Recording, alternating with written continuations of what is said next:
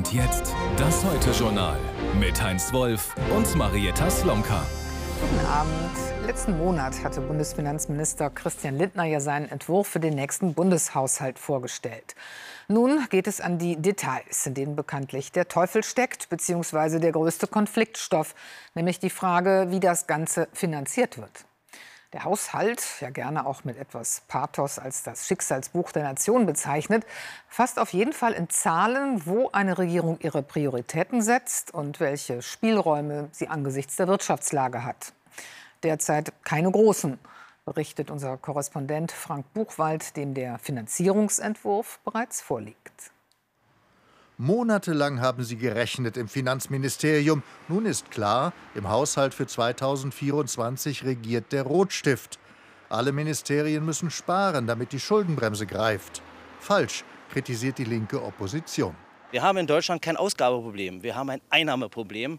Und äh, wir sind eines der wenigen Länder, die keine Vermögenssteuer haben, beziehungsweise eine Erbschaftssteuer, wo äh, fette Erben beziehungsweise fette Erbschaften mit einem ganz mickrigen Steuersatz versehen sind. Und das geht überhaupt nicht in solchen Zeiten. Kritik entzündet sich vor allem an drei Themen: Rentenversicherung, CO2-Preis und Elterngeld. So sollen etwa die Zuschüsse zur Rentenpflege und Arbeitslosenversicherung geringer ausfallen. Bei Gewerkschaften und Arbeitgebern stößt das auf Unverständnis. In einer Stellungnahme der BDA heißt es, Wer Aufgaben zulasten der Arbeitslosenversicherung verlagert und Zuschüsse zur Renten- und zur sozialen Pflegeversicherung kürzt, spart nicht, sondern bucht lediglich eigene Lasten auf das Konto der Beitragsgemeinschaft um. Die FDP widerspricht. Der Bundeshaushalt wird nach wie vor einen dreistelligen Milliardenbetrag pro Jahr der Rentenversicherung zur Verfügung stellen. Das heißt, hier müssen wir uns auch ehrlich machen. Der Bund ist hier äh, stark in der Verantwortung und ein Automatismus hin zu äh, Rentenbeitragserhöhungen äh, gibt es nicht. Energie wird die Bürger bald wohl deutlich mehr kosten fürs Auto, aber auch beim Heizen. Wie bereits von der Großen Koalition beschlossen, soll die CO2-Abgabe um ein Drittel von 30 auf 40 Euro pro Tonne klettern. Das verteuert Gas und Öl. Der Spritpreis dürfte wohl um 3 Cent pro Liter steigen, schätzt der ADAC. Großer Aufreger auch die geplanten Kürzungen beim Elterngeld. Eine Entscheidung der Familienministerin. Sie muss 500 Millionen Euro einsparen. Die zuständige Ministerin Paus bleibt bisher bei äh, ihren Kürzungsvorschlägen. Wir haben Alternativen vorgelegt und wir hoffen, dass wir Frau Paus hier noch überzeugen können. Am Mittwoch soll das Kabinett über die Sparvorschläge beraten. Wie viel von ihnen am Ende jedoch Wirklichkeit wird, entscheidet im Herbst der Bundestag. Eines kann man über den nächsten US-Wahlkampf jetzt schon sagen. Er wird sich zu einem erheblichen Teil in Gerichtssälen abspielen. Das liegt zunächst daran, dass Donald Trump in zig Verfahren verwickelt ist. Die Vorwürfe reichen von sexuellen Übergriffen über Mitnahme geheimer Staatspapiere bis hin zur gewichtigsten aller Anklagen, Verschwörung zum Betrug gegen die Vereinigten Staaten. Stichwort Putschversuch. Man könnte vielleicht meinen, seine Partei wäre gut beraten, einen solchen Kandidaten eher loszuwerden. Doch Trumps Gegenstrategie verfängt. Statt über meine Vergehen, lasst uns lieber über den Sohn von Joe Biden reden. Für dessen Fall gibt es jetzt einen Sonderermittler. David Sauer berichtet aus Washington. Kommt da auf den US-Präsidenten ein Problem aus der Familie zu? Der eigene Sohn könnte zur Belastung werden im Wahlkampf. Alle Vorwürfe gegen Hunter Biden müssten jetzt durch einen Sonderermittler transparent aufgeklärt werden, so begründet der Justizminister seine Entscheidung. Good afternoon. Die Benennung unterstreicht das Engagement des Justizministeriums, Unabhängigkeit und Rechenschaftspflicht zu gewährleisten in einer besonders sensiblen Angelegenheit. Republikaner hatten diesen Schritt lange gefordert. David Weiss hat nun diese Rolle mit weitreichenden Befugnissen. Es geht um Steuerhinterziehung und illegalen Waffenbesitz. Ein Deal zwischen Hunter Bidens Anwälten und der Staatsanwaltschaft war kürzlich geplatzt. Ein Prozess ist jetzt wahrscheinlicher. Es könnte also ein Wahlkampf werden, der in Teilen vor Gericht abläuft. Donald Trump muss sich in mehreren Verfahren verantworten. Wahlbeeinflussung, der Sturm aufs Kapitol, versteckte Geheimdokumente. Da kommt es ihm gerade recht, dass sich das juristische Ungemach in der Familie Biden ausweitet. Die Negativschlagzeilen geben Republikanern die Gelegenheit, das Thema auch im Wahlkampf gegen Joe Biden zu verwenden. Sie hoffen, dass auch an ihm etwas hängen bleibt. Donald Trump selbst war es, der als Präsident den jetzigen Sonderermittler beauftragt hatte, gegen Hunter Biden zu ermitteln. Dennoch versuchen manche Republikaner, dessen Unabhängigkeit in Zweifel zu ziehen. Das ist zu 100 Prozent ein politischer Schachzug. Wie kann man jemanden ernennen, der vor weniger als zwei Wochen erst versucht hat, ein Wohlfühlangebot zu verhandeln? Alle fanatischen Trump-Rechtsaußenleute schreien jetzt und sagen, das sei nicht richtig, nicht fair, nicht gerecht. Der ehemalige Präsident versucht, dieses Thema zu benutzen, um sein eigenes Verhalten zu entschuldigen. Fragen dazu beantworten? Nein, danke, als Präsident Biden zum Wochenende in sein Privathaus abreist. Das Thema wird ihm sicher erhalten bleiben. Jeder Journalist weiß es, jede Hilfsorganisation und auch die Bundeswehr. Ohne die sogenannten Ortskräfte ist man im Ausland nicht arbeitsfähig, schon gar nicht in Krisenländern. Da geht es ja nicht nur ums Dolmetschen. Sie helfen, Zugang zu Einheimischen zu bekommen, Situationen einzuschätzen, warnen gegebenenfalls auch vor Gefahren. Da sollten wir besser nicht hinfahren. Mir ist da was zu Ohren gekommen. Es sind oft nicht nur Mitarbeiter, sondern Vertrauenspersonen. Und die Ortskräfte von Bundeswehr und Entwicklungshelfern in Afghanistan hatten auch den Deutschen vertraut. Doch dann wurden Tausende von ihnen einfach zurückgelassen, als vor zwei Jahren das Chaos in Kabul ausbrach. Es gab kein Schutzkonzept, aber jede Menge bürokratische Hürden. Daran erinnert Henriette de Maizière. Der junge Afghane in Berlin will unerkannt bleiben, sich und seine Angehörigen nicht in Gefahr bringen. Er will uns mit seinem Onkel verbinden, Unterlagen belegen. Der arbeitete als Ortskraft in Afghanistan für die Deutschen. Seither lebt er mit seiner Familie versteckt in Kabul, wartet auf seine Ausreise. Wir haben für die Gesellschaft für internationale Zusammenarbeit gearbeitet. Wir haben dafür unsere Leben aufs Spiel gesetzt. Und jetzt wir ärgern uns über die deutsche Regierung. Keine Antwort auf unsere Fragen. Niemand kümmert sich um unsere Probleme.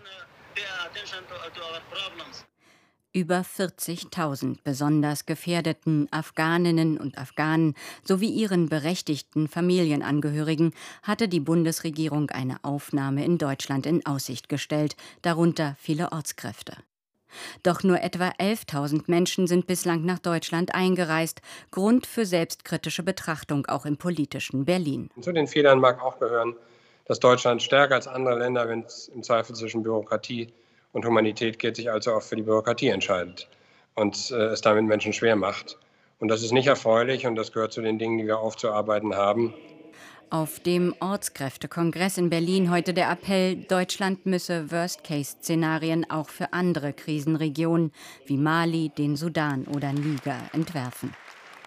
Das muss in Friedenszeiten muss man sich überlegen, wie gehen wir in der Krise auch mit unseren eigenen Angestellten um. Und ist es nicht vielleicht sinnvoll, die vielleicht zumindest aus der Gefahrenzone irgendwie zu unterstützen, dass sie fliehen können? Es brauche ein Konzept für den Schutz lokaler Beschäftigter, zumindest das sollte die Lehre aus Afghanistan sein. Und jetzt geht es bei dir erstmal weiter mit den Nachrichten. Es gab wieder russische Luftangriffe in verschiedenen Regionen der Ukraine. Nach Angaben von dort wurden mindestens zwei Menschen getötet und mehrere verletzt. Russland wiederum hat Angriffe auf die Krimbrücke gemeldet, die das russische Festland mit der besetzten ukrainischen Krim-Halbinsel verbindet. Mehrere Raketen seien abgefangen worden, die Brücke sei unbeschädigt. Der Deutsche Richterbund hat seine Kritik an der von Bundesgesundheitsminister Lauterbach geplanten Cannabis-Legalisierung bekräftigt. In einer Stellungnahme zum Referentenentwurf widerspricht der Richterbund unter anderem der Einschätzung, dass die Justiz entlastet werde.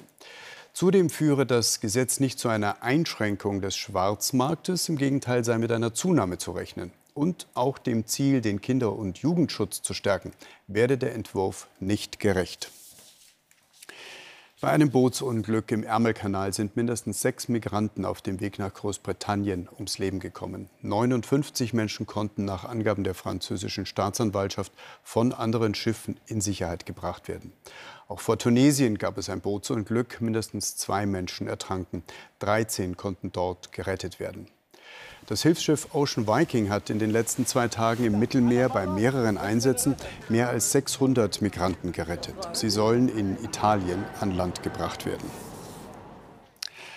Auf der Hawaii-Insel Maui hat sich nach den verheerenden Bränden die Zahl der Todesopfer auf mindestens 80 erhöht. Und es wird befürchtet, dass noch mehr Opfer gefunden werden, weil die Rettungskräfte erst nach und nach in das Innere zerstörter Gebäude vordringen können. Inzwischen ist eine Untersuchung eingeleitet, nachdem es Kritik gab, die Behörden hätten nicht ausreichend vor der Katastrophe gewarnt. Es ist zwar etwas unbehaglich, jetzt Mitte August schon an den Herbst zu denken, aber er wird ja unweigerlich kommen und mit ihm Grippe, Erkältungs- und Corona-Wellen und dann wird es in vielen Kliniken hierzulande wieder eng werden. Der Pflegenotstand, über den wir ja seit langem reden, ist ja nicht beseitigt. Das gilt in besonderem Maße für Kinderkliniken, berichtet Barbara Luck. Die Erdnuss war schuld. Mali hat sich daran verschluckt. Danach beginnt eine Odyssee. Drei Kliniken, kein Personal, keine Ressourcen. Per Helikopter landet sie schließlich hier. Und Malis Mutter hat kaum Worte für das alles. War die Hölle auf Erden, würde ich sagen. Also die schlimmste Nacht. Malis Geschichte spiegelt die Misere der Kinderkliniken in Deutschland. Pflegenotstand, zu wenig Betten, Notfälle, die abgelehnt werden müssen. Es ist ein tägliches Jonglieren. Morgen Besprechung im Haunerschen Kinderspital in München. Die Situation ist dramatisch, weil Kindermedizin eben anders funktioniert, zeitintensiver ist und deshalb chronisch defizitär. Im System ist nicht abgebildet, dass Kinder eben viel, viel mehr Fürsorge brauchen, dass alle Leistungen wie Blutentnahmen länger brauchen und dass wir auch noch Eltern mitbetreuen. Ein stiller Moment auf der Intensivstation. Berührung, Zuspruch. Pflegerin Christina versucht sich Zeit zu nehmen für den schwerkranken Jungen. Dabei ist die Station gerade wieder unterbesetzt, wie fast immer. Dann hat man natürlich nicht die Zeit und die äh, Hände, die sich um die Patienten kümmern können. Da muss halt das Notwendige gemacht werden. Nebenan der nächste Notfall. Ein Junge, bewusstlos, Verdacht auf Hirnblutung. Es eilt. Keine Anästhesieschwester. Andrea wird aus einer laufenden Operation abgezogen. Löcher stopfen. Klinikalltag. Oben meine Kollegen müssen das mit übernehmen. Wir haben keine Ressourcen. Der Mangel an Pflegekräften ist das größte Problem. Trotz Gehaltserhöhungen in den letzten Jahren, der Nachwuchs zögert. Nicole Wöhler ist seit 25 Jahren Kinderkrankenschwester. Sie liebt ihren Beruf und wirbt dafür, weil er Leben verändern, weil er etwas bewirken kann, trotz aller Widrigkeiten. Wir arbeiten ja auch Wochenende, der Schichtdienst. Alle feiern Weihnachten, Heiligabend zu Hause. Wir feiern halt hier mit den Patienten oder mit den Eltern, was auch total schön ist, aber man muss es halt wirklich mögen. Mit Geld allein ist das Problem Pflegenotstand wohl nicht zu lösen. Und hier wächst derweil die Sorge vor Virus- und Grippewellen. Jetzt haben wir eben dann den Herbst und die neue Infektionswelle vor uns. Und das bedeutet eben, dass wir wieder dramatisch mehr Patienten haben. Und diese Patienten kommen einfach in die Notaufnahme, die kommen vom Rettungsdienst einfach reingefahren, egal ob wir Platz haben oder nicht. Mali übrigens hat das Schlimmste überstanden. Die Erdnuss ist raus, aber von Krankenhäusern, sagt ihre Mutter, hat sie echt genug. Und jetzt die Lottozahlen dieses Samstags. Sie lauten, wie immer ohne Gewähr, 19, 20, 24, 33, 40, 43. Superzahl 3. Weitere Gewinnzahlen finden Sie auf lotto.zdf.de und im ZDF-Text auf Seite 556. Die Wetteraussichten für morgen. Bei einem Wechsel von Sonne und Wolken wird es vor allem zwischen Main und Donau Schauer und teils kräftige Gewitter geben. Die Temperatur steigt auf Werte von 21 bis 31 Grad. Und die weiteren Aussichten, das mit 21 bis 32 Grad sommerliche, warme Wetter mit Schauern und Gewittern, setzt sich auch in der nächsten Woche fort. Das war's von uns. Mit dem aktuellen Sportstudio geht es gleich weiter. Da ist ja auch einiges los in der Fußballwelt. Und um 0.15 Uhr gibt es dann die nächste Heute Express. Und bis morgen wieder. Auf Wiedersehen. Auf Wiedersehen.